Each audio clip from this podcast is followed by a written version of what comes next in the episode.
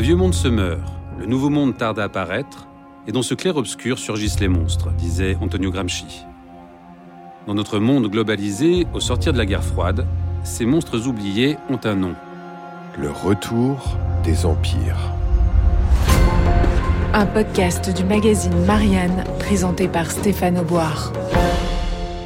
Aujourd'hui, Israël-Palestine, 75 ans de conflit, partie 2, avec Éric Danon.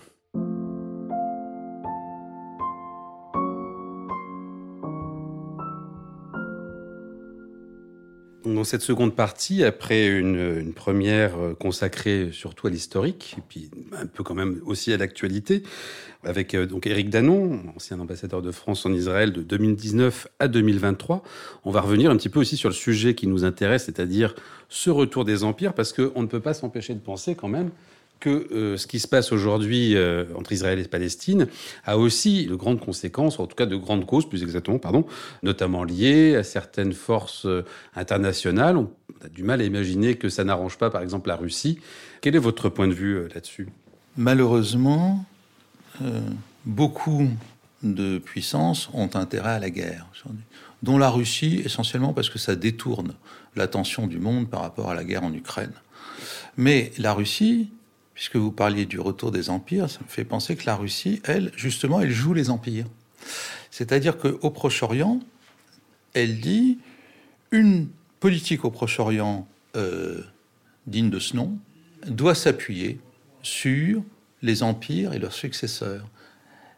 Au sens où il faut avoir de bonnes relations avec la Turquie, successeur de l'Empire ottoman, avec l'Iran, successeur de l'Empire perse, et avec la Syrie, successeur de la grandeur des Omeyyades.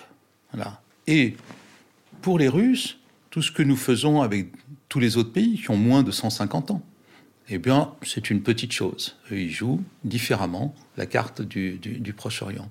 Ils ont une relation ambiguë d'ailleurs avec Israël, parce que euh, à la fois une très forte communauté euh, juive russe en Israël, c'est la grande émigration des années 80 et après. Ils ont encore 600 000 juifs en Russie et donc ils tiennent un peu Israël par la question des visas et de l'agence juive à Moscou. Ils ont une relation de déconfliction avec Israël au bord de la frontière avec la Syrie, parce qu'ils ont des euh, batteries de missiles S-300 et S-400 qui doivent être désactivées pour qu'Israël aille bombarder la Syrie et l'Irak. Et puis, il y a évidemment la relation ambiguë avec l'Ukraine de la part euh, d'Israël, qui est pour l'Ukraine, mais qui ne veut pas justement euh, trop gêner la Russie et trop s'affirmer contre la Russie dans cette guerre.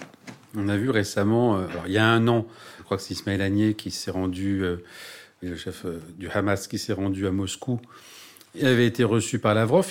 depuis le 7 octobre, on a vu aussi euh, des, personnalités du Hamas être, être reçues euh, vraiment de manière très visible. Hein. Que signifie ce positionnement pour Moscou? De recevoir comme ça une organisation considérée quand même par l'ensemble de la communauté internationale comme une organisation terroriste? Mais pas eux.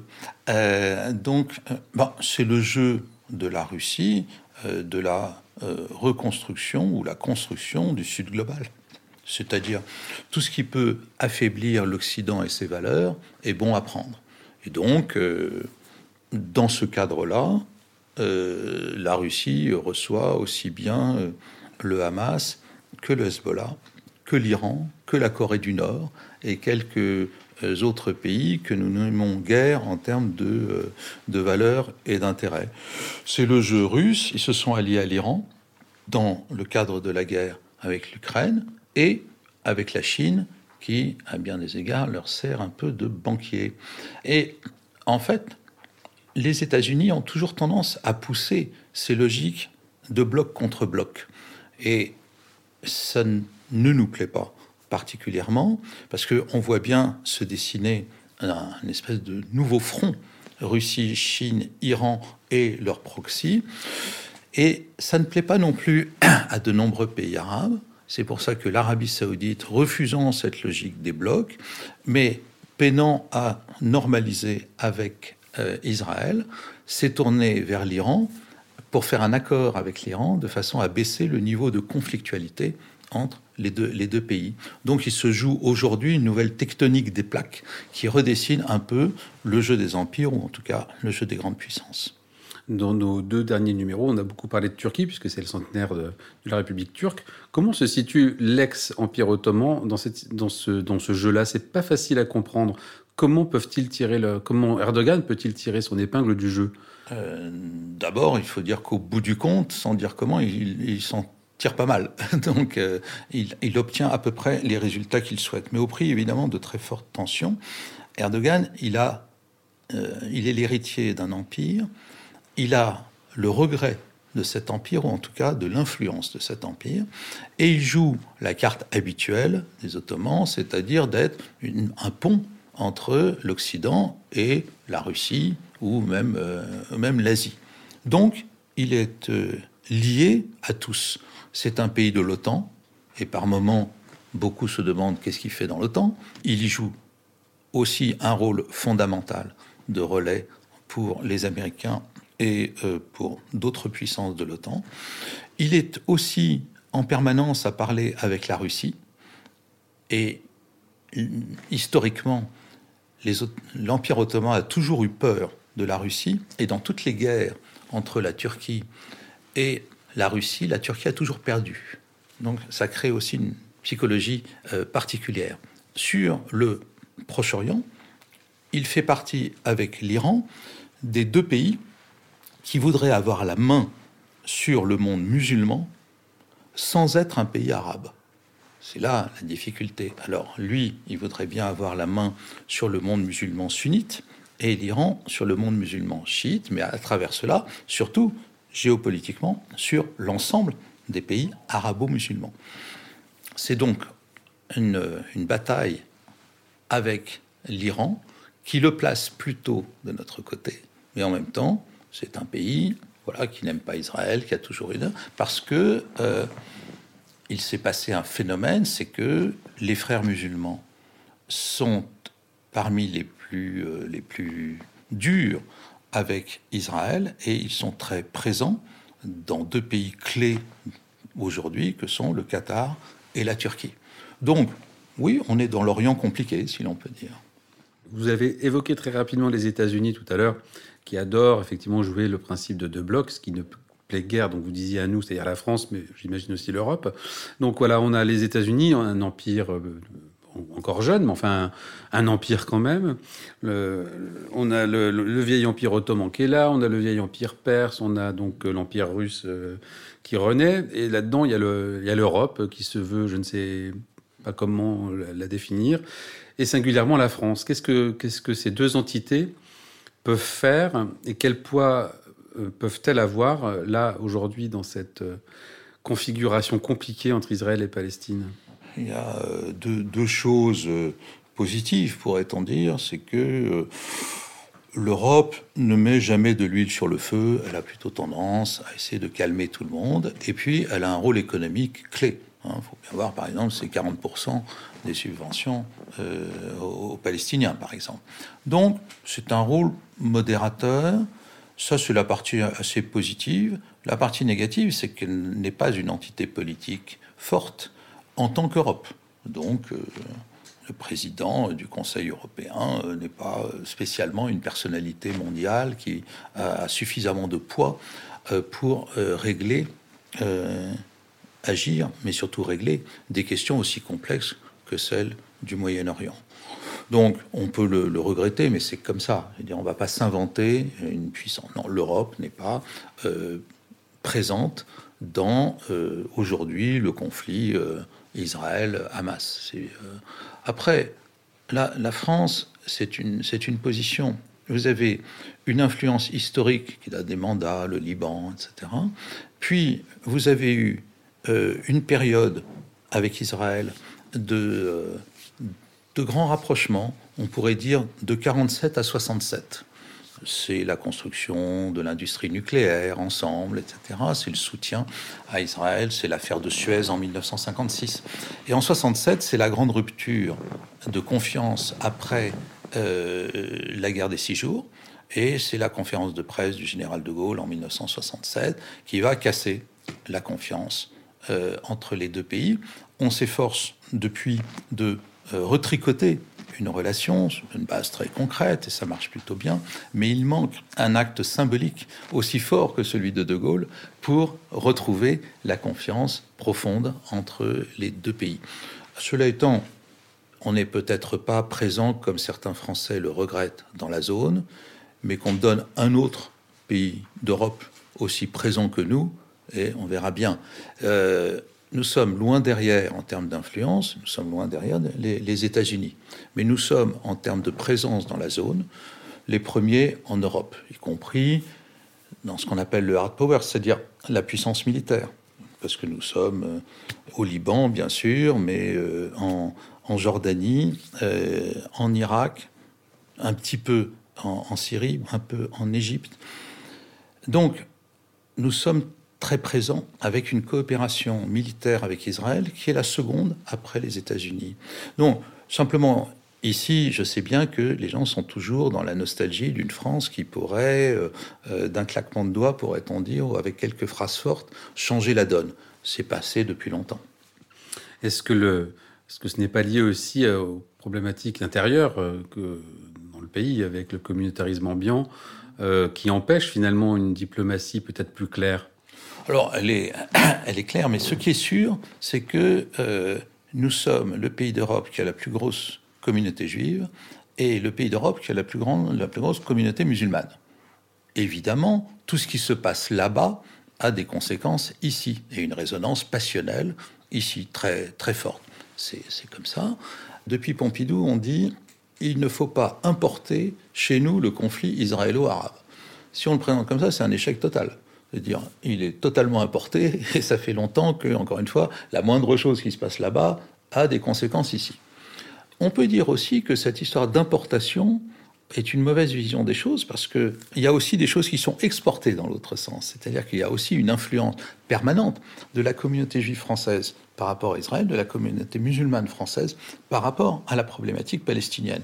Donc tout ça, encore une fois, est assez euh, complexe, mais ce qui est sûr, c'est que c'est très prégnant en France et que, ici comme dans d'autres pays, la figure du Palestinien a changé.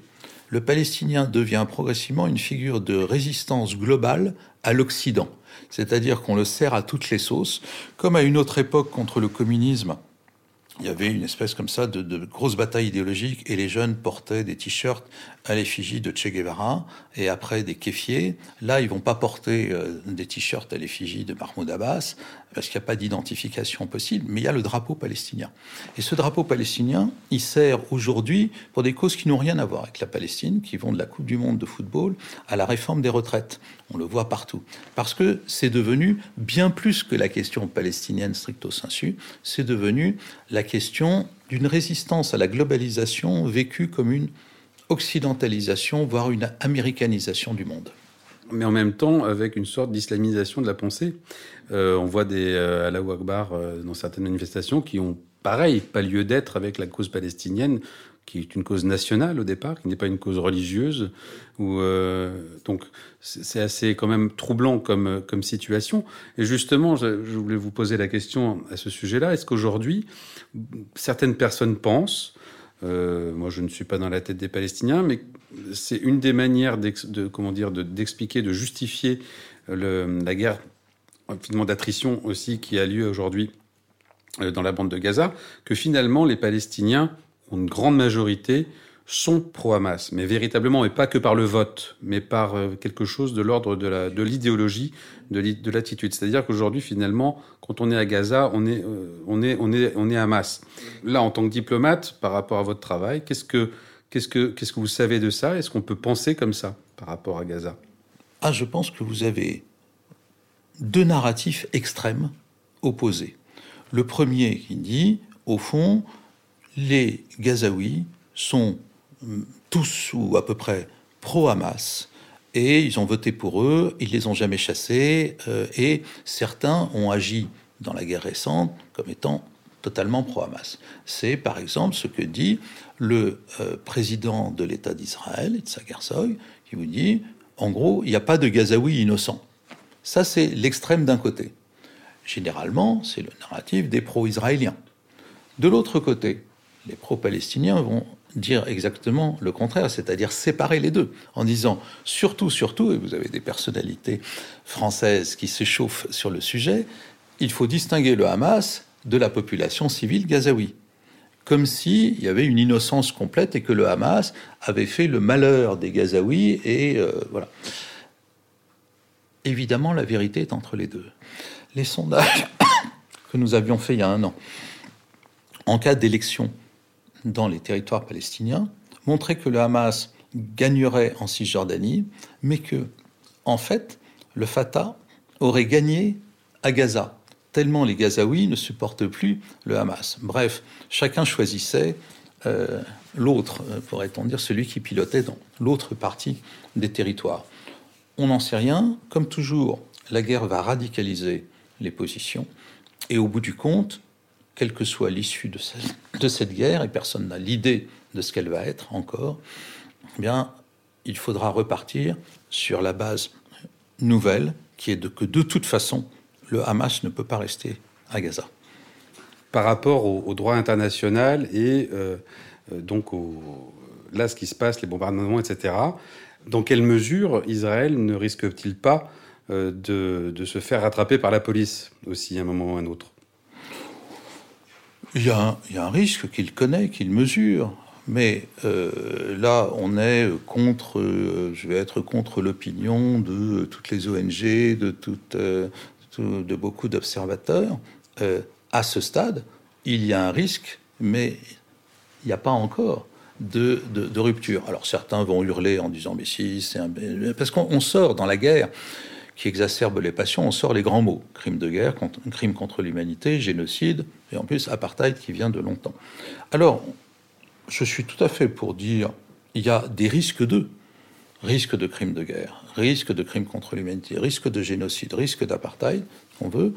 Il faut laisser au juge international le soin de qualifier. Ce que l'on peut faire de l'extérieur, c'est dire voilà les violations du droit international humanitaire, ou voilà les violations du droit de la guerre. Je parlais hier avec des militaires de très haut rang en France, le plus haut rang possible d'ailleurs, qui me disaient, à ce stade, nous, nous ne voyons pas en quoi il y aurait crime de guerre, parce que Israël fait la guerre, il a des objectifs militaires.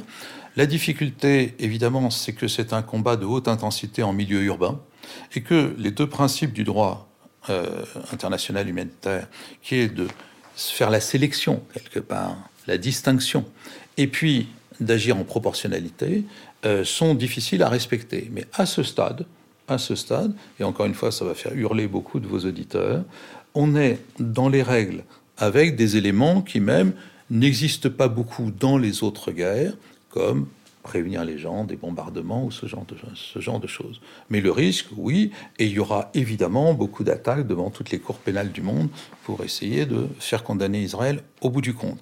Mais ne pas oublier que son objectif militaire, il est très clair et que les gens disent, euh, l'ont suffisamment dit, il a Israël a le droit de se défendre, entre guillemets. Je n'aime pas cette phrase. Elle est juste, mais je ne l'aime pas pour autant. Euh, il faut quand même s'expliquer de pourquoi je l'aime pas. Euh, parce que personne ne l'a dit, par exemple, dans, euh, pour dire l'Ukraine a le droit de se défendre contre la Russie ou euh, l'Arménie contre l'Azerbaïdjan. Alors pourquoi est-ce qu'on le dit pour Israël? Est-ce que ce serait un pays si particulier qu'il faille le rappeler à ce moment-là?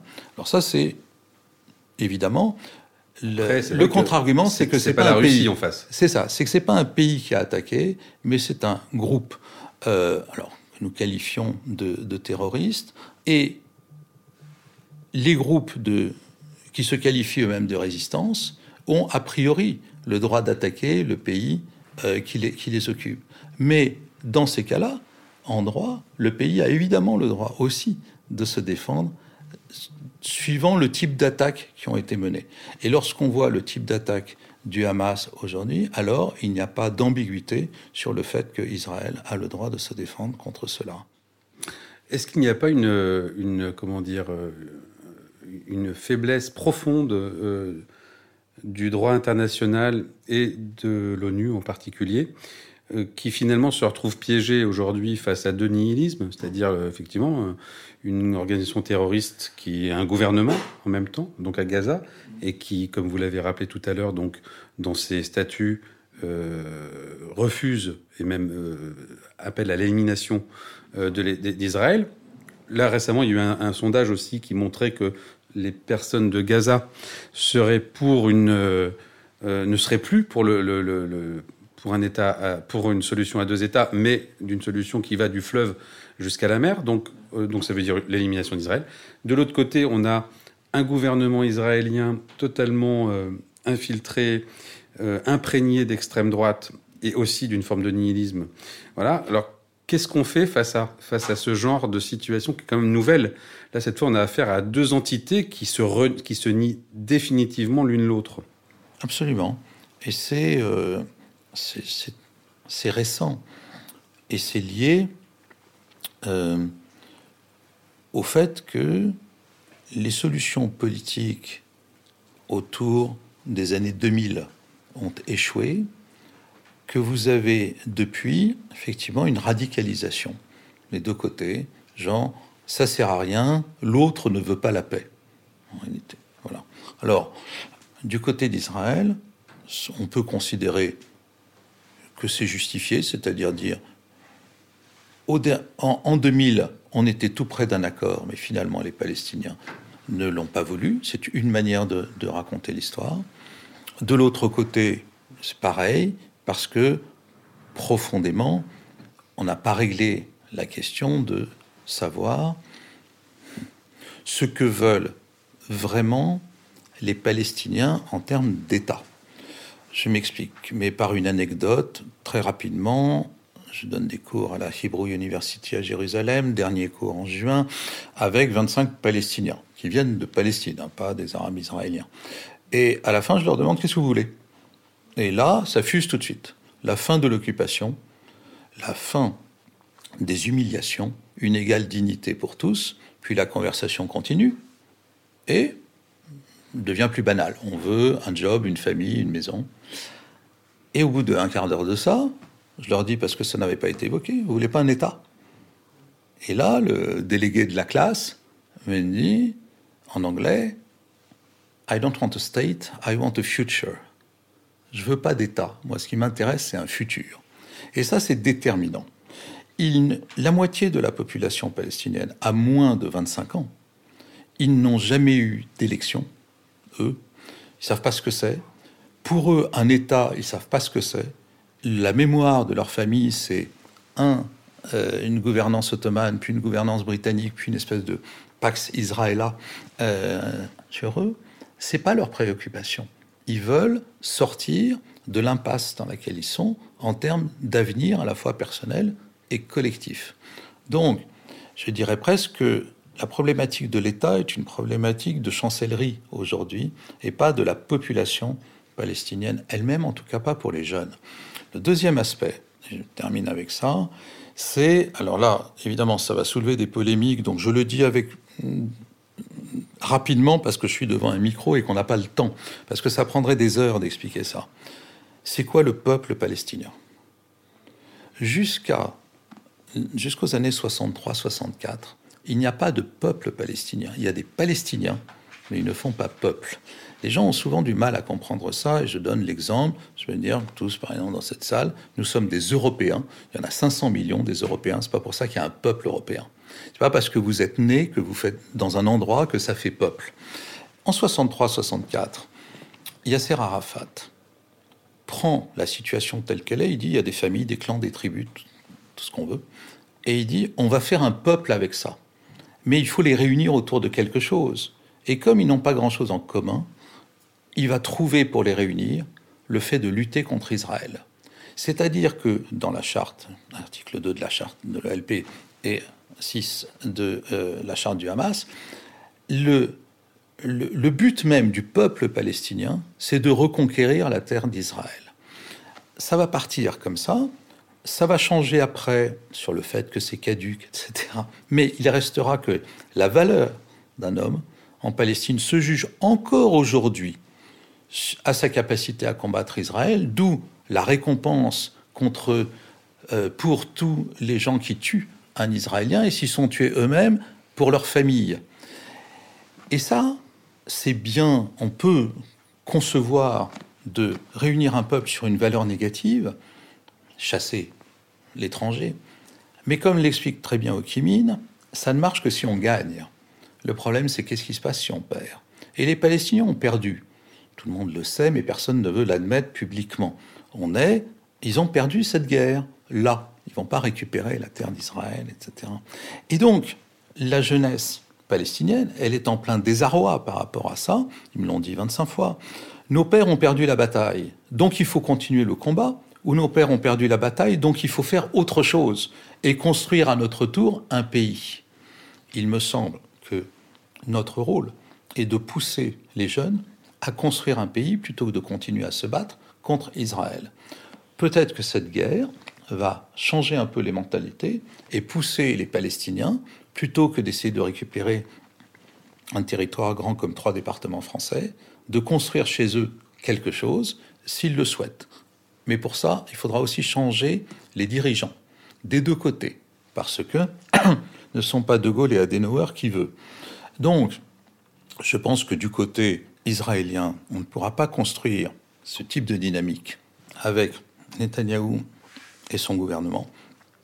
Du côté, du côté palestinien, on ne peut pas non plus construire avec les dirigeants actuels, que ce soit l'autorité palestinienne et a fortiori du Hamas. Il faudra donc qu'à l'issue de la guerre, on arrive à mettre des gens, j'allais dire de bonne qualité et de bonne volonté, pour construire autre chose que ce que l'on voit aujourd'hui. C'est joli sur le papier, mais tout ça va dépendre de la façon dont la guerre se termine. Et qui va vouloir aider les Palestiniens à construire? Car comme je l'ai dit, les pays arabes, ça ne les intéresse pas. Le Nord est dévalué, il n'y aura pas ni la Russie ni la Chine. Le seul pays qui me semble intéressé à construire avec les Palestiniens, à les aider profondément, c'est-à-dire sur plusieurs générations et en payant cher, c'est l'Arabie saoudite. C'est ce que j'allais vous dire justement par rapport à ce que vous avez dit tout à l'heure euh, dans la première partie euh, de notre podcast. on parlait justement du rapprochement possible entre la Mecque et euh, Jérusalem. Est-ce que ça pas une dimension un peu ésotérique, etc. Néanmoins, moi, je pense que, si cela aboutissait, ça donnerait une, effectivement à l'Arabie saoudite un rôle tout à fait nouveau sur le plan diplomatique, qu'elle n'a pas encore pris, et qui se, mais qui ne pourrait exister qu'à partir de ce moment-là, j'allais dire. Est-ce que donc ce rôle euh, de l'Arabie saoudite dont vous parlez, moteur, ne pourra exister qu'à partir ne peut exister vraiment qu'à partir du moment où on arrive à cette euh, à ce, enfin, ce, rapprochement entre Jérusalem et la Mecque, qui effectivement d'un point de vue symbolique est quand même euh, très très fort. Oui, donc on aurait un accord politique entre Riyad et, Jérusalem, avec une conséquence religieuse entre la Mecque et Jérusalem. On verra bien si l'histoire accepte un tel, un tel scénario. Mais c'est le scénario, alors que les accords d'Abraham ne changent rien à la problématique palestinienne, tels qu'ils sont aujourd'hui, avec les trois pays, Émirats arabes unis, Bahreïn et le Maroc. C'est pour ça d'ailleurs que le Quai d'Orsay ne les aime pas beaucoup parce qu'il dit ça sert à rien puisque ça règle pas la question palestinienne. Non, mais ils n'ont pas été conçus pour. En revanche, si à l'Arabie Saoudite, oui, parce que Mohamed Ben Salman, le prince héritier, est le seul dirigeant arabe à avoir dit s'il y a normalisation avec Israël, un an après, on crée l'État palestinien. Et il prend tout en charge. C'est ça qui est intéressant parce qu'il a l'argent pour ça. Et on retrouve à ce moment-là, au fond, une possibilité de mettre en place dans les territoires palestiniens un peu ce qui s'est passé ailleurs dans le Golfe. Qu'est-ce qui s'est passé? En fait, grâce à l'argent du pétrole, ils ont commencé par le dépenser un peu bizarrement, en s'achetant des Rolls-Royce en or, et puis après ils ont fait quelque chose, la chose la plus intelligente qu'ils pouvaient faire, c'était d'envoyer leurs enfants dans les meilleures universités du monde entier et de leur apprendre à gérer un pays, à construire un pays.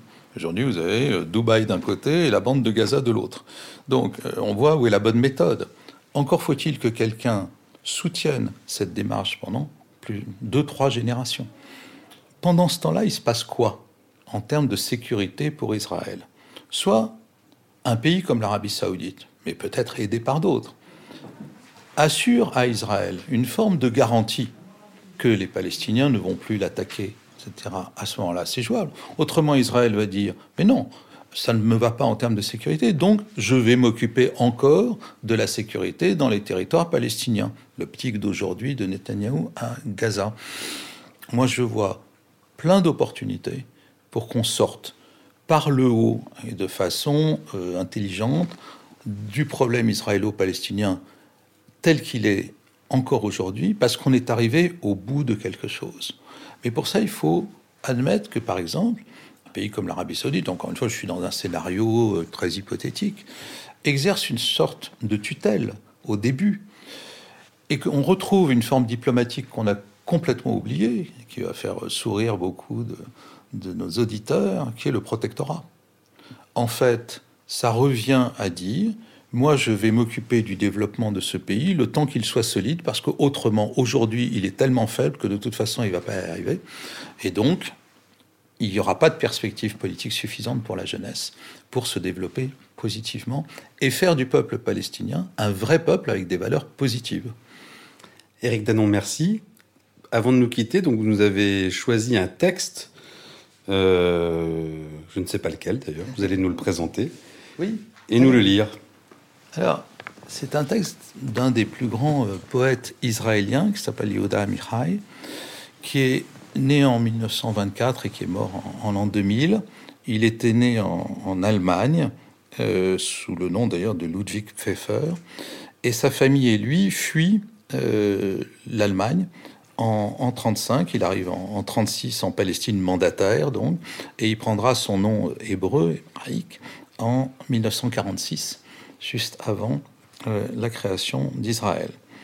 C'est un poète qui est très connu parce que c'est un, c'est un formidable érudit en hébreu qui écrit dans un hébreu extrêmement simple, compréhensible pour tous, et il est considéré comme le plus grand poète de la description de ce qu'est Jérusalem, parce que sur plusieurs volumes, il, il en parle, il écrit dessus. L'amour de Jérusalem. Il y a une rue où l'on ne vend que viande rouge et une rue où l'on ne vend qu'habits et parfums. Il y a des jours où je ne vois qu'être jeunes et beaux et des jours où je ne vois qu'infirmes, aveugles, lépreux, face convulsée et rictus. Ici on construit une maison et là on détruit. Ici on creuse la terre et là on creuse le ciel. Ici on s'assoit et là on marche. Ici on hait et là on aime. Mais celui qui aime Jérusalem dans les guides touristiques ou les livres de prière ressemble à celui qui aime une femme selon le Kama Sutra. Parfois Jérusalem est une ville de couteaux. Même les espoirs de paix sont affûtés pour trancher dans la difficile réalité. Ils s'émoussent ou se cassent. Les cloches des églises font tellement d'efforts de paix qu'elles deviennent lourdes, comme un pilon qui broie dans le mortier des voix lourdes, graves et remuantes. Et lorsque le chantre et le muezzin entonnent leur chant, surgit le cri tranchant. Notre Seigneur, notre Dieu à tous, est un Dieu un et affûté. Éric Danon, merci.